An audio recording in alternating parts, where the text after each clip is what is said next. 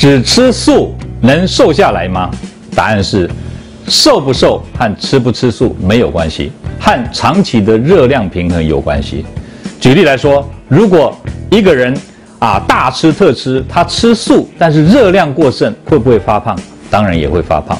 如果他吃荤，只要热量控制得宜，能不能瘦？当然还是能瘦。在国外，曾经有人因为吃了麦当劳以后发胖的五六公斤，他决定从麦当劳跌倒，就从麦当劳站起来。结果呢，他还是在麦当劳吃东西，最后一个月还可以瘦掉四五公斤。为什么？食物内容改变了，听懂吗？